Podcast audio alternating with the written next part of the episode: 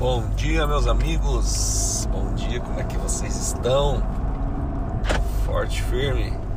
Mais uma manhã abençoadíssima por Deus. Glória a Deus, estamos aí sempre gratos ao Senhor e, e, e a cada manhã, segundo a própria palavra do Senhor, fala que as misericórdias do Senhor se renovam a cada manhã. As misericórdias dele são a causa de a gente não ser consumidos. Você já agradeceu a Deus hoje? Você já parou para agradecer? Tem uma tem uma canção que a gente canta. A gente precisa falar assim, né? Você devia agradecer. Você devia se alegrar, né? Pensa em algo em algo tão poderoso que é a gratidão, a celebração. Eu aprendi uma frase um dia que diz assim: tudo aquilo que você celebra, você atrai, e tudo aquilo que você rejeita ou você não respeita, você expulsa da sua vida. Você já viu? Você conhece alguém que quando ela recebe um pagamento, ela recebe um dinheiro, ela já sai rapidamente pagando as contas e de repente recebe pagamento dia 5, no dia 6 não tem mais nada. Essa pessoa ela não respeita, ela não celebra aquilo. Parece que ela tem medo do dinheiro. Eu li um livro uma vez chamado Dinheiro Emocional. Tiago Brunet, recomendo aí. Dinheiro é emocional. Do Tiago Brunet e ele me alertou muito para isso.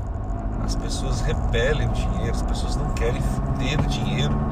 A hora que o dinheiro chega na mão, ela já quer se desfazer logo. E esse princípio ele é muito importante. Ele fala assim, tudo aquilo que você celebra, você atrai ainda mais. Você ganha ainda mais. Mas tudo aquilo que você rejeita, você expulsa da sua vida. Então é um, um princípio de celebração. Pessoas acordam pela manhã, às vezes já murmurando, já reclamando. E eu falo assim: você devia agradecer, você devia se alegrar. Pastor, mas eu tô com um problema, eu tô com uma situação difícil. Eu sei, eu também tenho. Todo dia, ah, se a gente for medir aí os nossos pontos altos e baixos, se você se você pensar na, na, nas condições, nas circunstâncias, durante todo o dia você tem vários picos. Por exemplo, eu tenho. A gente trabalha numa, na imobiliária onde nós somos correspondentes bancários. Então, além de fazer a venda de, de imóveis, a gente também tem a aprovação dos financiamentos, certo? Então, por exemplo, de repente eu estou atendendo um corretor ali, ele está com dois clientes para avaliar, certo? Aí a gente vai e faz a avaliação de um, aprovou, uau, que alegria e tal. Aí a gente faz a avaliação do outro, reprovou. Ah, mas que, que raiva. Então você vive assim. Ou de repente de um corretor aprova, de outro reprova. Então é, a gente tem picos de, de, de resultados é, ou de expectativas não correspondidas durante todo o dia. Então, é, como é que eu faço isso? Existe um, um, um termo sendo, sendo muito estudado nesses dias e eu recomendo que você estude sobre isso, se aprimore nisso, falando sobre inteligência emocional. A inteligência emocional ela não se baseia na, é, é, em atitudes decorrentes de circunstâncias. Inteligência emocional está ligada a um equilíbrio das suas emoções independente das circunstâncias. Olha só, é você conseguir ter um equilíbrio apesar da condição. Por quê? Como, é, você consegue fazer isso? Quando você consegue identificar quem realmente o Denis é. O estado atual do Denis não define quem ele é. Ah, eu tô, eu tô no, no melhor momento do meu relacionamento conjugal. Melhor, melhor momento. Ah, Denis é feliz. Ah, eu tô no pior momento. Ah, o Denis é triste. Não, isso não define a circunstância que eu tô ou a condição que eu estou naquele momento, não define quem eu sou. as percas que eu tive, os problemas que eu tive ou os ganhos não define quem eu sou. O que define quem eu sou é a minha identidade, eu saber quem eu sou. Eu postei uma, uma frase hoje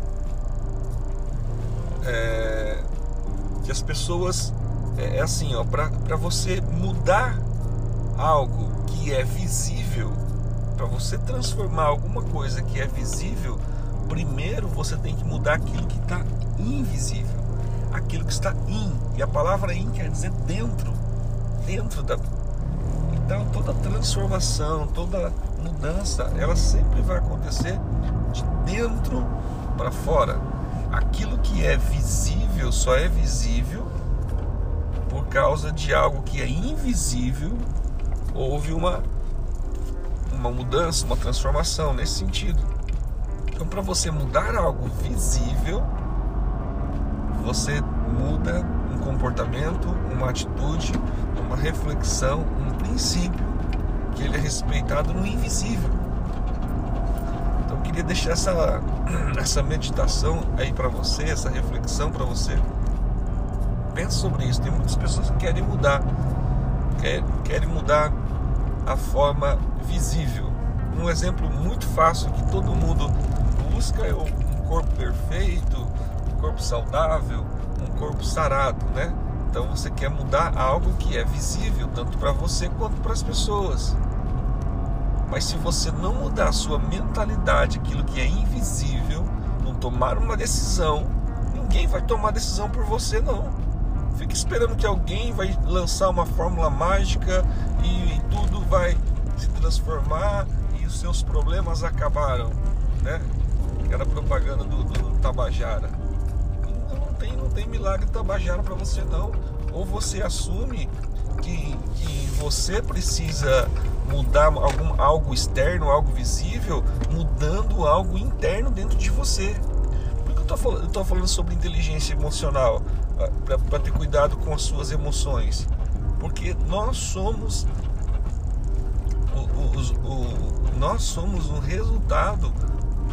Se você for pegar 99% das tuas 90 quase quase 100% das suas atitudes, daquilo que você faz todos os dias, ela ela ela vai se ela vai se resumir nas suas decisões tomadas por causa das suas emoções. Entendeu?